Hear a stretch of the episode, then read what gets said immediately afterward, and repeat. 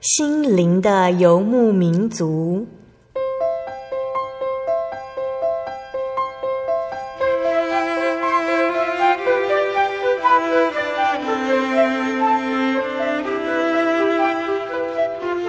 在这个谁都不管谁的后现代社会里，每个人的心灵都是游牧民族。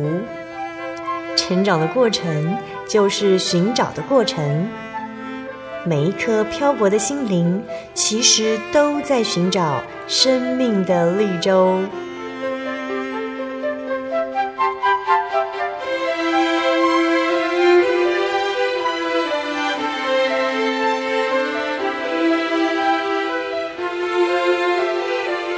本节目由真耶稣教会台湾总会制作，欢迎收听。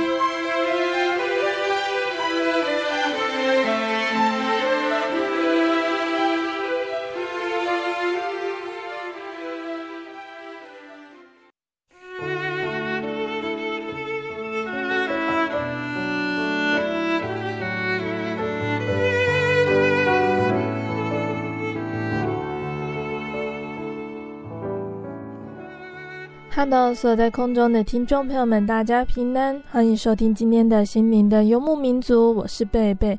大家这个星期过得愉快吗？在节目要开始之前，贝贝想和听众朋友们分享一个圣经经节，是记载在圣经的以赛亚书四十九章二节。以赛亚书四十九章二节，他使我的口如快刀，将我藏在他手印之下，又使我成为磨亮的剑。将我藏在他箭袋之中。听众朋友们，现在已经很少人用弓箭来狩猎了，多半是当成运动。那这些运动员呢？他们以名为牛眼的三同心圆当靶，比赛谁射中红心的次数最多。那在圣经记载的那个年代呢，弓箭它不只是运动器材，更是战士的基本配备。战士和他的同袍性命都仰赖他的箭术，因此箭必须精心制作，必须收藏在细长的囊袋里面，称为箭袋。战士将箭袋背在背上，方便他伸手取箭、搭箭、发射，一气呵成，击退敌人。神希望我们成为他箭袋中的箭，意思是让我们接近他。可以迅速差遣我们执行他所计划的事工。什么样的事工呢？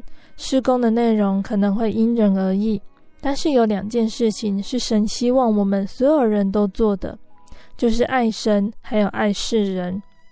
就算我们有的时候觉得自己没有为神做什么事，只要我们爱神、爱世人，就是为神做的重要的工。听众朋友们，或许我们会觉得自己好像是收在漆黑箭袋里的箭，无所事事，很想出去瞧瞧。但是神对我们有所安排，希望我们接近他，随时预备好为他做工，用爱世人来彰显我们对神的爱。需要的时候，神就会呼召我们。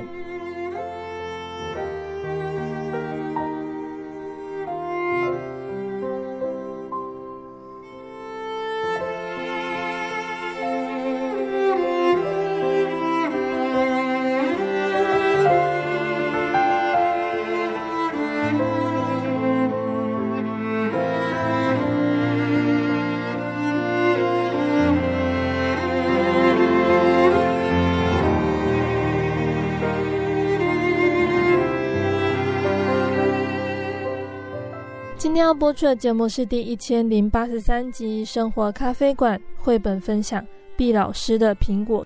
今天在节目中呢，贝贝要来跟听众朋友们分享毕老师的苹果这本呢由马丹娜和罗伦完成的绘本。绘本中说到呢，有一个赫普村，它是一个小村庄，在赫普村里，毕老师向棒球队的小选手们说：“恭喜，恭喜他们打了一场漂亮的棒球赛。”虽然他们输了，但是没有人在意，因为他们真的玩得很高兴。但是自从呢，毕老师从傅先生的水果店里拿了苹果没有付钱的事情传开之后，谣言就像羽毛般乘着风四处流传，小选手们对于棒球赛的态度也渐渐的改变了。究竟是发生了什么事情呢？在这里，贝贝要来跟大家卖一个小小的关子，先来跟大家分享一首诗歌。诗歌过后，贝贝就会来跟听众朋友们分享这本绘本故事。贝贝要分享的这首诗歌叫做《祈祷》。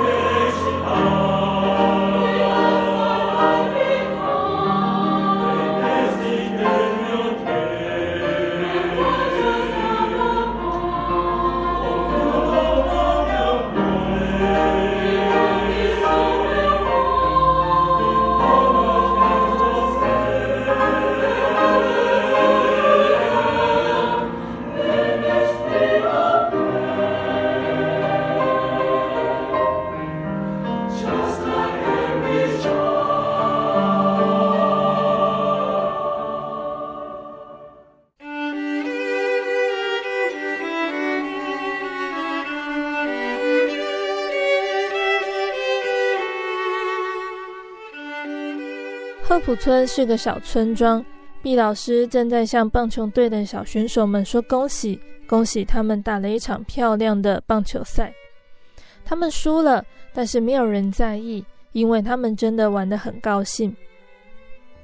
毕博蒂老师呢，是赫普村小学的历史老师，每年夏天的每个星期六，毕老师都会安排球赛，让他的学生和其他学校的学生比赛。比利·利顿是毕老师的学生，他最喜欢打棒球了，而且他觉得毕老师是全天下最棒的老师。每次球赛结束，比利都会留下来帮忙整理球和球棒。等到整理完，毕老师总是微笑着跟他说：“谢谢，你辛苦了，我们下一个星期再见。”贺普村的市中心有一条小小的街道。毕老师总是在球赛之后，沿着市中心的街道走回家。一路上，他跟他认识的人挥手打招呼，而那些人也会挥手向他问好。经过傅先生的水果店的时候，毕老师总会停下来赞美傅先生店里的水果有多新鲜，然后挑一颗最红最亮的苹果放进袋子里，再继续路程。这一天，汤米·提巴顿站在对街，用好奇的目光看着毕老师离开水果店。他自言自语地说：“好奇怪哦，毕老师没有付钱就走了。”汤米踏上滑板，赶紧去跟他的朋友说他的大发现。星期六又到了，毕老师的学生又打了一场球赛。他们和平常一样又输了，但是没有人在意，因为他们玩得很高兴。比利留下来帮忙整理球具，整理好了以后，毕老师和平常一样走路回家。他沿路和他认识的人打招呼，那些人也向他问好。经过傅先生的水果店时，毕老师停了下来，挑了一颗最红最亮的苹果，放进袋子里，然后继续上路。汤米和他的朋友在对街看到，他们不敢相信自己看到的。毕老师没有付钱就走了，他们迫不及待地跟其他朋友说，朋友要告诉他们的父母，父母又告诉邻居，邻居再跟朋友说，这件事情就在小小的赫普村里传开了。星期六又到了，棒球场上只有毕老师一个人。正当他觉得奇怪的时候，他看见比利哭丧着脸向他走来，毕老师说：“比利，你来啦！其他人都上哪里去了？”比利没有回答。毕老师又问：“怎么了？”比利低着头盯着地上说：“老师，大家都说你是小偷。”毕老师一脸困惑，脱下帽子抓了抓头。他问比利：“是谁说我偷东西？我又偷了什么呢？”比利回答老师说：“是汤米和他的朋友说的。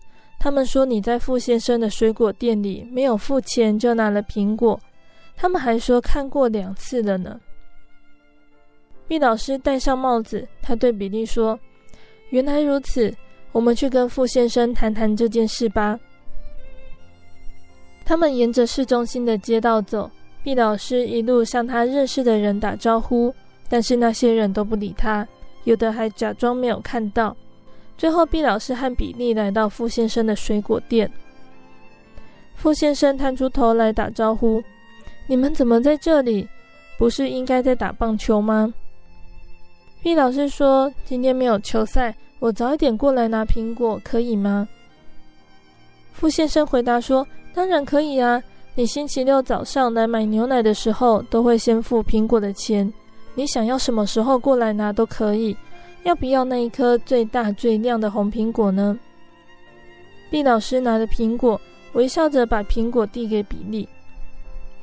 比利说：“谢谢，但是我要先去找汤米，跟他说清楚这是怎么回事。”毕老师回答说：“顺便叫他来我家，我想跟他谈谈。”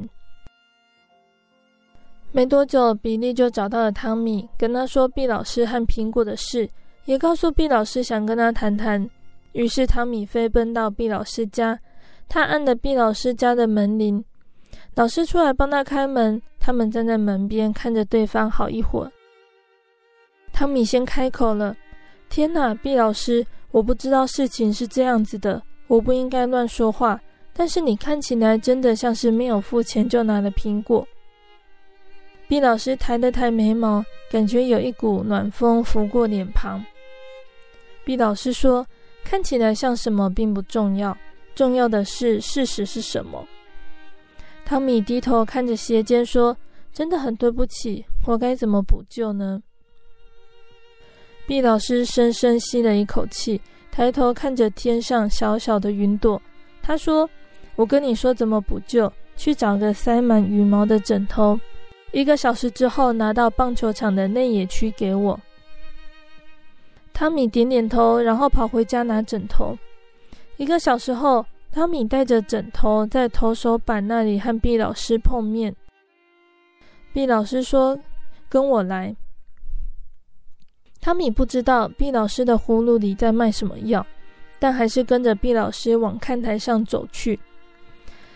等到他们走到看台的最高的地方时，毕老师说：“今天风真大。”你用这把剪刀把枕头剪开，然后把里面的羽毛抖出来。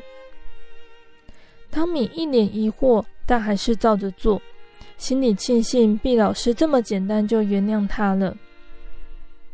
几百根、几千根羽毛被风吹起来，飞得又高又远。汤米松了一口气，他问毕老师：“这样就算补救了吗？还要我做什么呢？”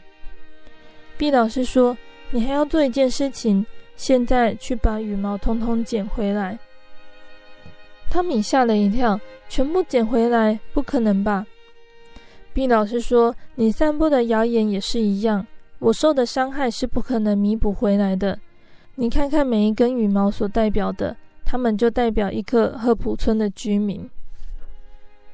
汤米想了好一阵子，才明白毕老师的意思。最后，汤米说：“我猜我该做的事还多着。”毕老师露出微笑，对汤米说：“没错，以后不要那么快就去评断别人。记住，你说的话会造成多大的影响。”蜜老师拿出一颗又红又大的苹果给了汤米，然后转身回家。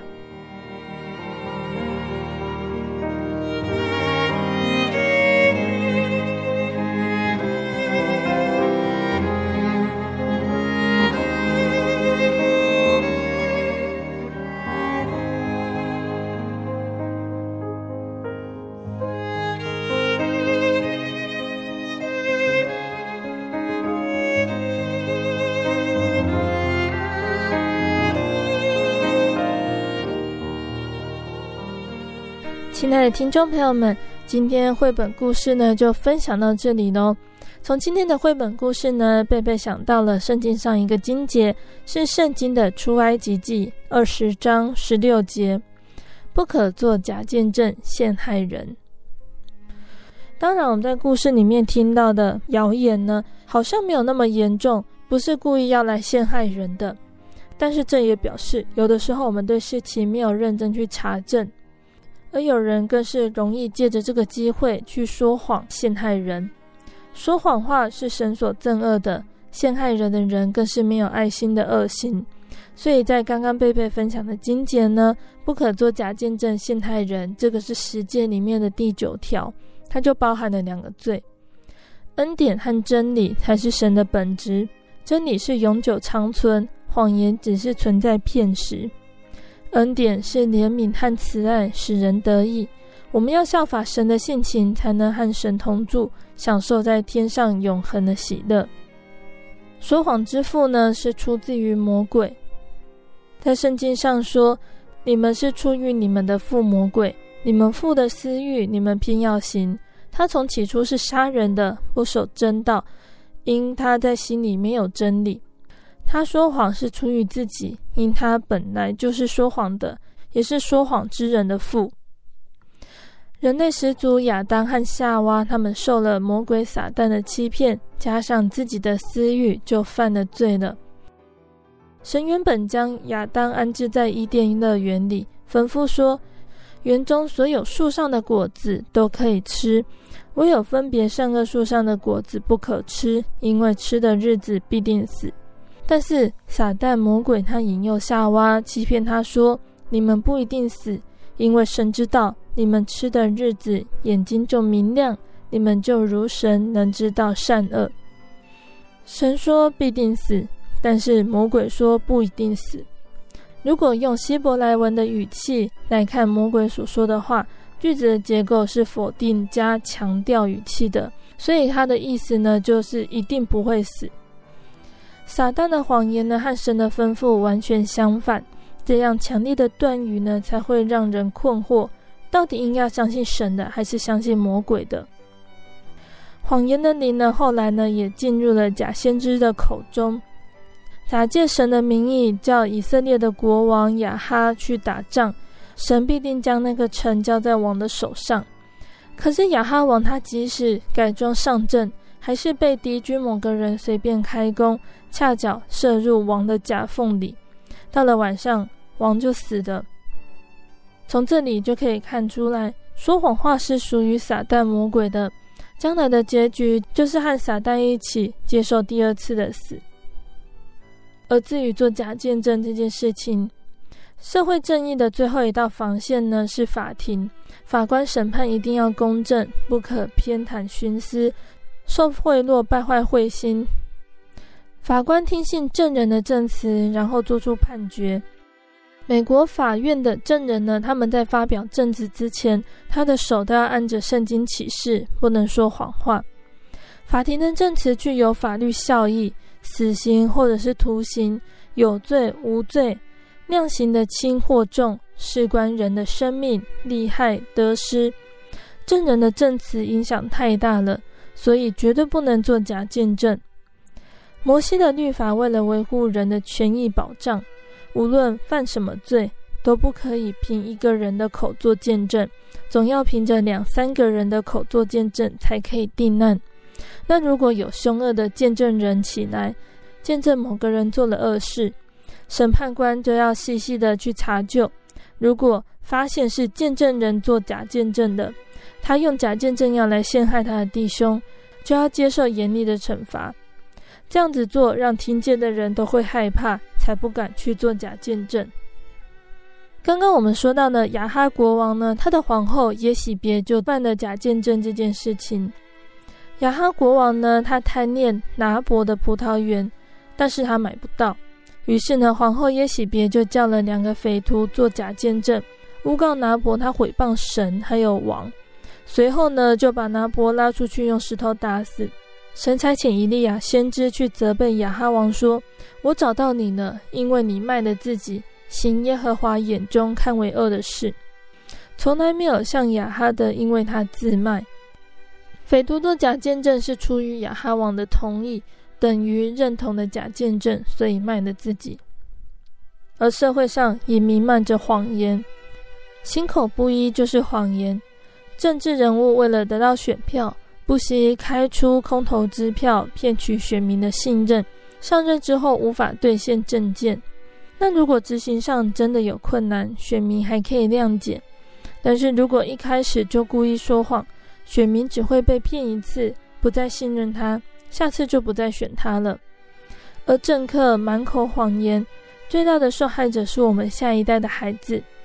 他们在学校学习着正直、诚实的德性，可是电视、报纸、新闻里面却是报道这些政客的谎言。这样子，伦理道德该怎么维护呢？社会的商业交易该如何得到信任？文化的败落，往往就是这样子开始的。而广告媒体有的时候也会犯着这样子的错，有的时候他们会夸大产品的效果，叫人出钱购买，万一出了问题，后果就会不堪设想。像是我们常见到的减肥的药品，有人出来做代言人，从几公斤减下几公斤，瘦身成功，可是却没有提到身体有没有产生副作用，药品如果停用之后会不会复胖？有人一昧听信广告，减肥减到没有命了。商品的交易要能够长长久久，一定要靠着诚实。现代社会却弥漫着谎言才能够成功的风气。在美国的《纽约时报》呢，他曾经就做过报道：我们编造了一个纠缠不清的网，大家都在欺骗。九十一趴的人都承认经常说谎话，二十趴的人承认。如果不故意说一些事先打好的无害谎言，他们一天都过不了。甚至那些自称他们很少说谎的人，是不是也在说谎呢？整个社会已经远离了言而有信的时代，现在的人说话比以前更夸大、虚构、捏造、不实、嘲讽、推脱、断章取义、加油添醋，那这些都是谎言的边缘。八卦新闻、马路消息、道听途说，好像让社会有了生气，报纸才有题材可以写，但是人心的诚实却不见了。总之，神喜悦正直和诚实，憎恶撒谎的舌头和吐谎言的假见证。生命的价值在于用诚实所建立起来的信任。也许用十年时间的诚实所建立起来的信任，却只要一次的谎言，就可以彻底破坏信任的人际关系。所以，我们一定要谨慎。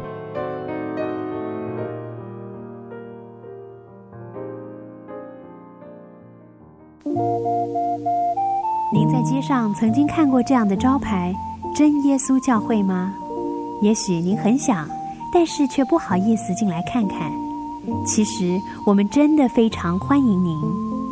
下次当您再路过真耶稣教会时，欢迎您进来与我们同享神的恩典。真耶稣教会，台中邮政六十六至二十一信箱，欢迎来信，愿您平安。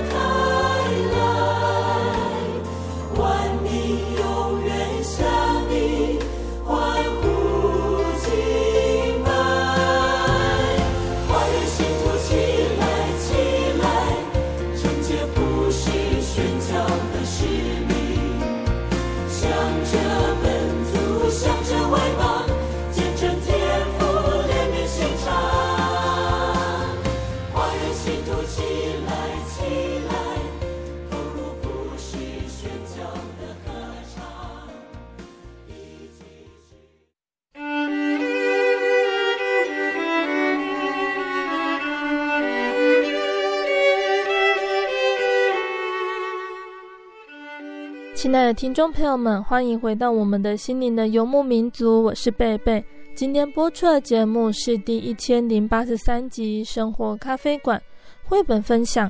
节目的上半段，贝贝跟听众朋友们分享了一本叫做《毕老师的苹果》的绘本故事。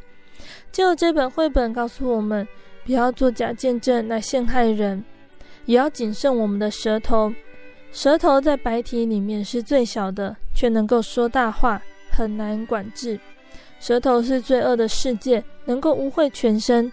舌头可以颂赞神，也能够诅咒神所造的人。圣经上面一再的提醒我们，说谎话的嘴为耶和华所憎恶，行事诚实的为他所喜悦。节目的下半段，贝贝要再来跟大家分享一个圣经故事，欢迎听众朋友们收听节目。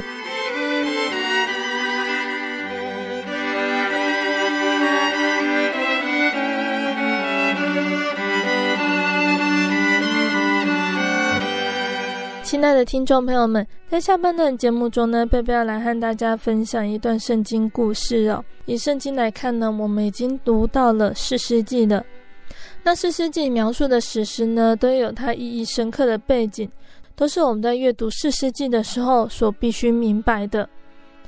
从四世纪一个特定的史观呢，让我们知道神是历史的主宰，他对于人类的作为必定会有所回应。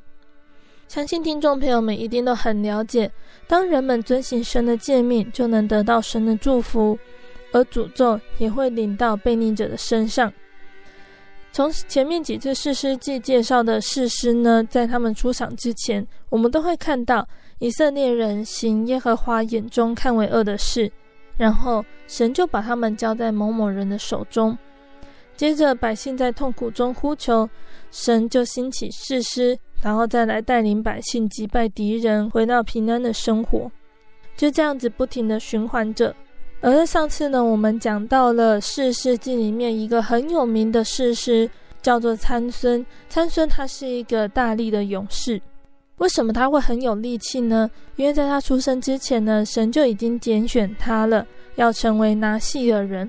拿细耳人就是要分别为圣的人。那怎么样让人家辨别他是拿细耳人呢？就是不能剪头发，而更特别的是，参孙因为他是终身的拿细耳人，所以他一生都不能剪头发。只要他剪了头发，就像是打破了跟神之间的契约一样，他的力气就会消失。而参孙虽然是神所拣选的士师，但是参孙的行为相较于其他士师呢，是比较放荡的，比较随心所欲的。在上个月的节目，我们说到参孙呢，他的工作是应该要击败以色列人的敌人非利士人，但是参孙呢，他却爱上了一个非利士的女子，并且要娶她为妻，但是在婚宴上面发生的一连串的事情呢，让这一场婚姻失败。那接下来我们要说到是参孙和另外一位女子的关系。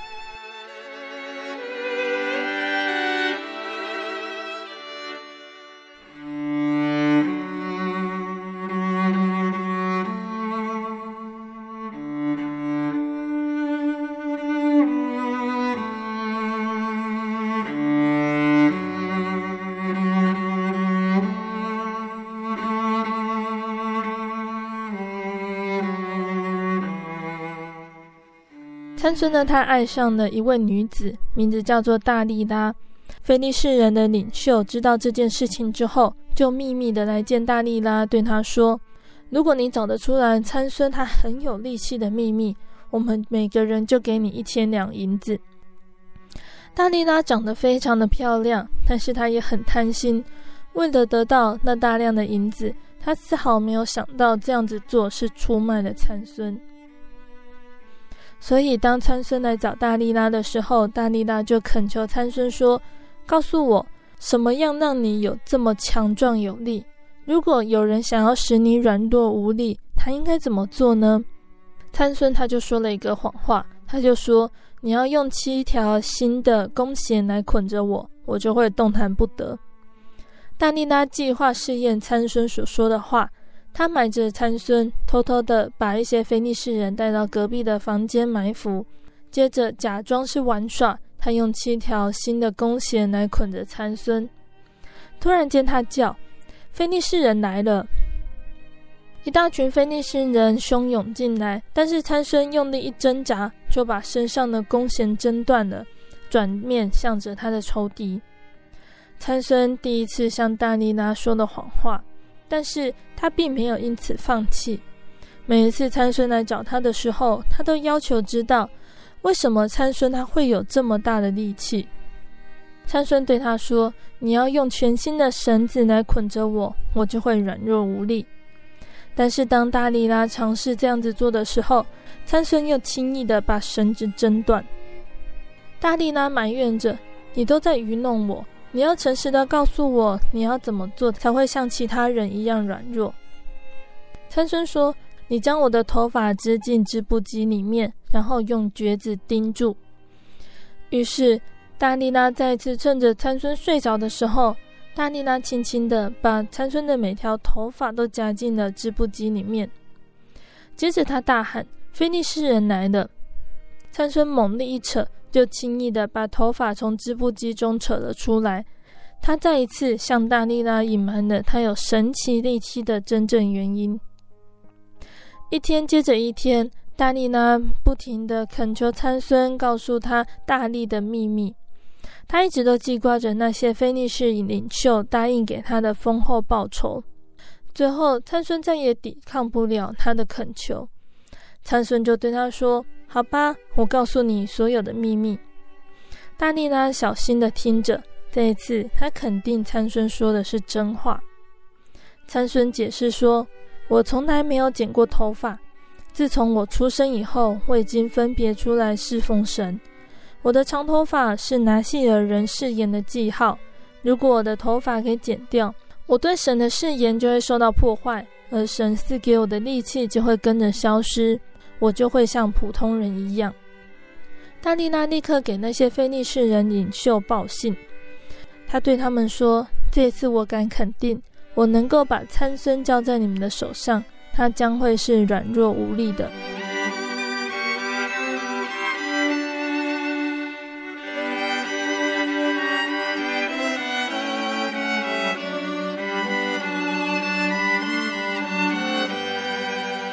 那些领袖带着银子来到，大利拉把他们藏起来，等候机会来捉拿参孙。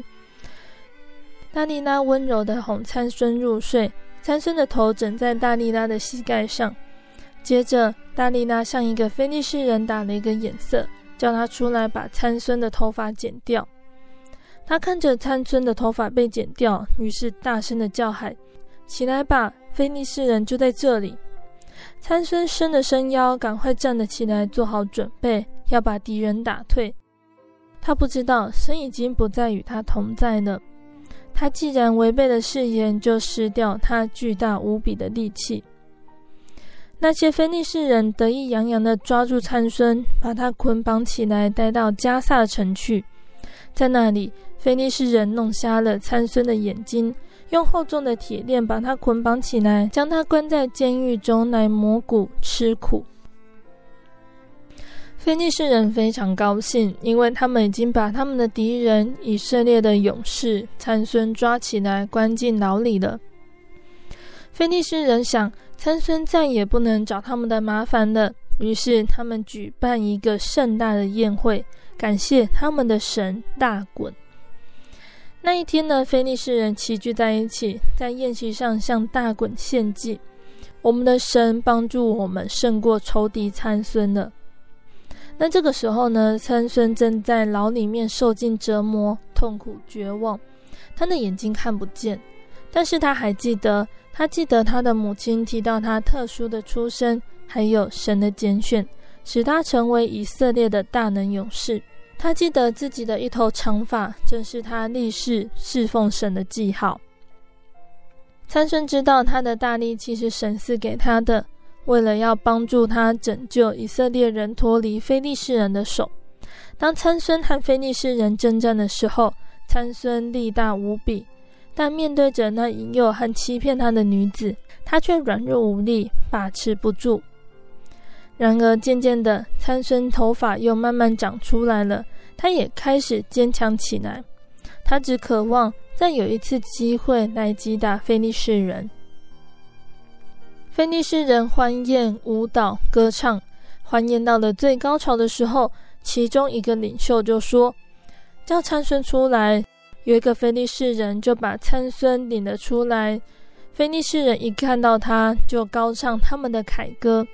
他们嘲弄参孙，知道他看不见，无法躲避或还击。参孙被带到了大堂中央的两个大柱子之间。参孙站在那里，双手扶着柱子，对神祷告说：“神啊，恳求你恢复我的力气，就这一次，使我可以向这般仇敌做最后一击。”接着，参孙集中他全身的力气，他便摇晃那两条柱子，那两个柱子就裂开了，从顶脱落，倒塌在地上。柱子支撑的屋顶也陷落，整个建筑就倾倒了。那些狂妄的非利士人就和参孙一同埋在瓦砾中。在这参孙的最后一集，杀死的非利士人比他之前杀死的还要多。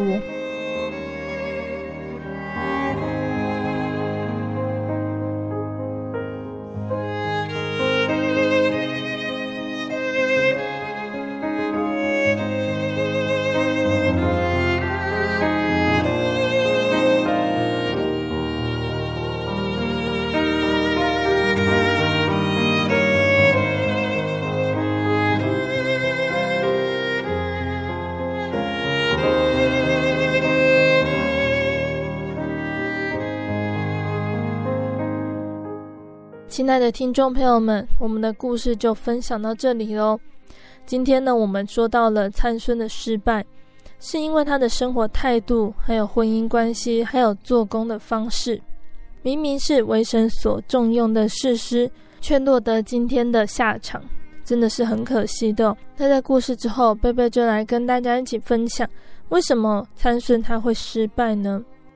参孙他会失败的原因之一呢，就是因为他太过于随心所欲。人生呢，因为罪的缘故，所以充满劳苦、愁烦、无奈。但它是很严肃的课题，所以在圣经里面有告诉我们，求神指教我们怎样数算自己的日子，好叫我们得着智慧的心。参孙他有幸成为士师，他的工作本来是艰巨的，他的责任也是沉重的。可是他却一直用游戏人生的态度，要去完成神所托付给他的使命。偶尔这样子的态度会让人觉得是幽默，但是如果老是用这样子的态度去跟罪恶开玩笑，那这样子就是玩火自焚了。然后第二个原因呢，就是他过度的体贴肉体，也就是放纵的情欲。参孙的生活呢，一直都很不严谨，相反的，应该说是放荡不羁。因此，他所看见且喜爱的，无不信手拈来，取来吃享用。正因为这样子的生活哲学，凡我眼所求的，我没有不留下给他的；我心所乐的，我没有禁止不享受的。就像他执意要迎娶非利士女子，即使违背父母的吩咐，还有神对婚姻的训勉，也都在所不惜。像上次我们提到，参孙他看到死掉的狮子里有蜂蜜可以吃，就随手取蜜来吃。在拿细耳人条例中，不可以摸死尸的规定，早就抛到了九霄云外。那最后他遇见大利拉，对方是蛇蝎美人，但是参孙沉浸在她的温柔之下，虽然一再的被出卖，总是不能够醒悟，还以为只是打情骂俏的玩笑。可惜体贴肉体、放纵情欲，真的会使人心眼蒙蔽。所以，基有他的故事，我们要提醒大家，不管是在感情、交友、婚姻、事业上，都要顺从圣庭的带领，不要过度的放纵自己的情欲。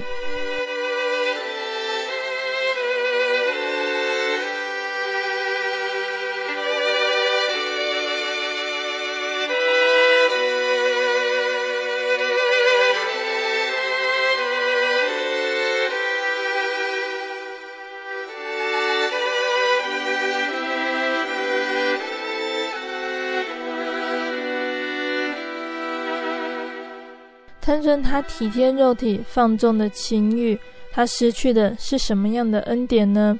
第一个是他的智慧，再来是他的平安，第三个是他的荣耀，然后再来呢是神给他的恩典，还有光明、自由，甚至是生命。那参孙这一段故事是记载在圣经的士师记十六章的地方。英雄难过美人关这句话刚好应验在参孙身上，只不过大力拉一而再、再而三的逼问，到了大力拉问参孙的第四次，参孙终于忍不住，将大力气的秘密告诉了大力拉，最后以悲剧收场。参孙因为相信大力拉的谎言而受到欺骗，他虽然力大无穷，能够杀死狮子，却无法突破自己的情欲。当我们一遇到感情的事情，就乱了阵脚，无法分辨好坏。有时在甜美的外表还有深深的爱意之下，常常会掩盖人的另外一个本性。如果仔细观察，就会发现表面上和内心有很大的不同。所以在教会里面，长辈会提醒未婚的青年要嫁娶主内的弟兄姐妹。我们常常会觉得参孙他实在是太愚昧了，会被大利拉欺骗。但我们何尝不也是一样？还不是心甘情愿的受动听的话影响？参孙知道自己做错了事，再也挽回不了神给他的大能力，于是他求告神眷顾他，赐给他一次为他自己报仇的力量。所以最后，参孙和非利士人同死，而且杀死的非利士人比活着所杀的还要多。我们可以选择亲近神，或者是远离神，但随着选择必定有其后果。在信仰上，我们更应该选择和神亲近，不是习惯只有来教会的信徒。有的人呢，来到教会，可他的心却不是在教会里，神这样子也不会开心。我们不要忘记的是，神拣选我们，不是我们拣选神。一旦犯了罪，离开神的保护伞，可能就永远无法再回到神温暖的翅膀下。就像圣经的马太福音二十三章里面说到：“耶路撒冷，耶路撒冷啊，你常杀害先知，又用石头打死那奉差遣到你这里来的人。我多次愿意聚集你的儿女。”就好像母鸡把小鸡聚在翅膀底下，只是你们不愿意。看哪，你们的家成为荒场，留给你们。我告诉你们，从今以后，你们不得再见我，只等到你们说奉主名来的是应当称颂的。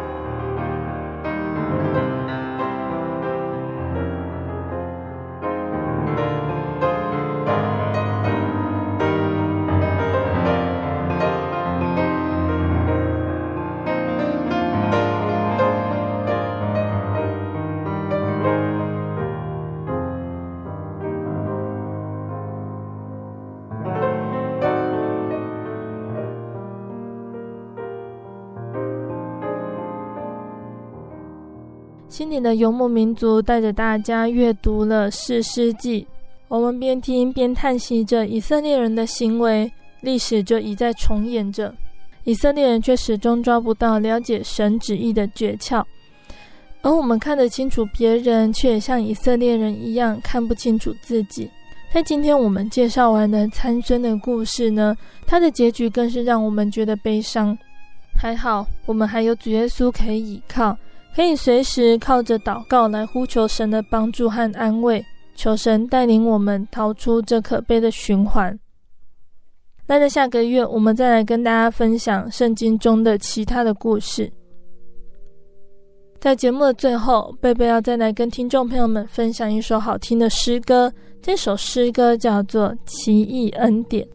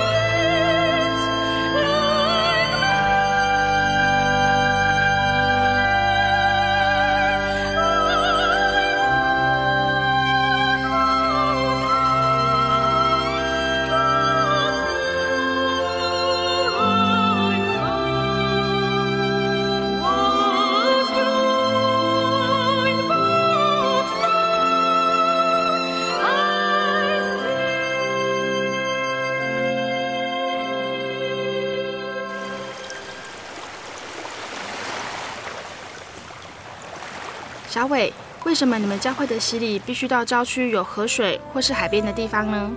哦，因为要在河水或是海边那一种流动的活水受洗，才有赦罪的功效啊！而且这样子才符合圣经的教训和耶稣的示范。嗯，可是洗礼不就是你们基督教会入教的仪式吗？哦，不是的，它不只是仪式，每个人都必须要悔改，信靠耶稣，并且奉主耶稣的名全身受洗。这样才能够有功效的重生哦，并且能够和神重新和好。哦，既然活水洗礼是跟每个人都有关系的，那我希望能够有更多的认识。好啊，你可以到你家附近的真耶稣教会，更深入的查考这方面的道理哦。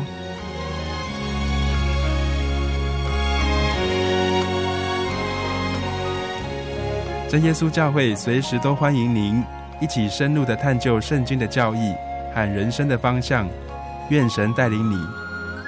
请洽协谈专线咨询：零四二二四五二九九五，零四二二四五二九九五。愿您平安。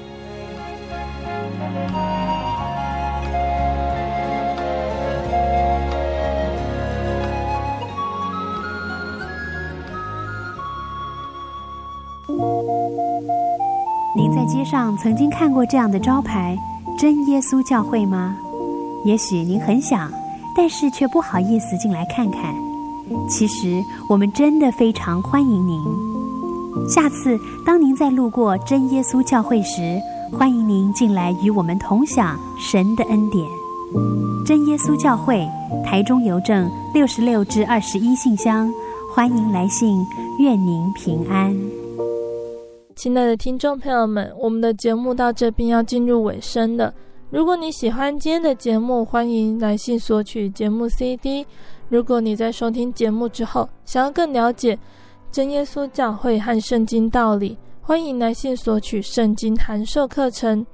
来信都可寄到台中邮政六十六至二十一号信箱，台中邮政六十六至二十一号信箱，或是传真零四。二二四三六九六八零四二二四三六九六八，听众朋友们也可以到你家附近的真耶稣教会认识耶稣，可以上网搜寻喜信网络家庭，查询家里附近的真耶稣教会聚会时间地址，或者是智慧型手机下载“我要去教会”这个 APP，就可以找到邻近的真耶稣教会。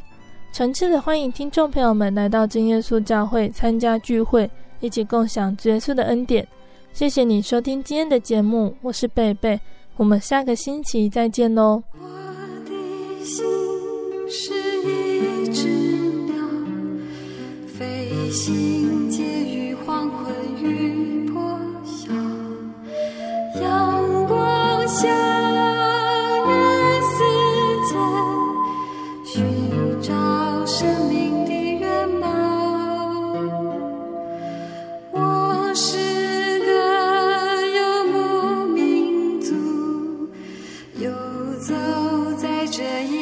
的小路，有微笑。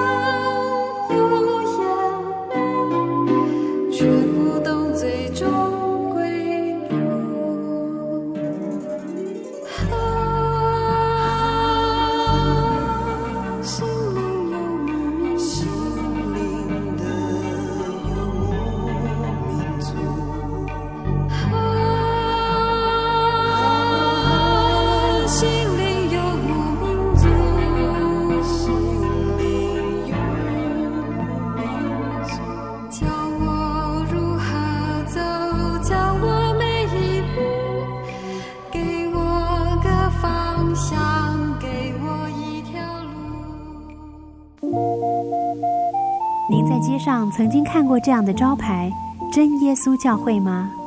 也许您很想，但是却不好意思进来看看。其实我们真的非常欢迎您。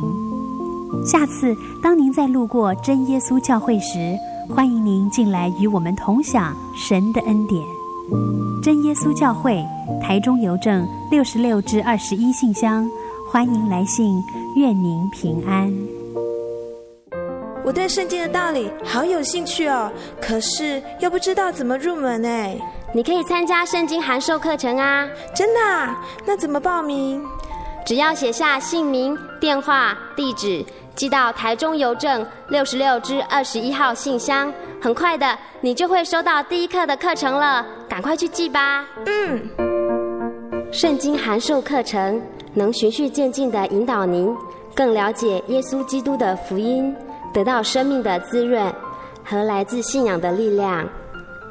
本课程完全免费，欢迎来信台中邮政。